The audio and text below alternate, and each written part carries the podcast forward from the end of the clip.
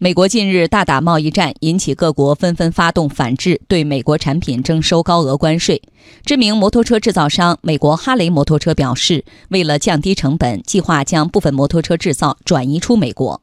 按照欧盟对美国钢铝关税的反制措施，从六月二十二号，也就是上周五开始，把从美国进口的摩托车关税从百分之六提高到百分之三十一。这意味着每辆进口美国摩托车的平均价格将多出两千二百美元。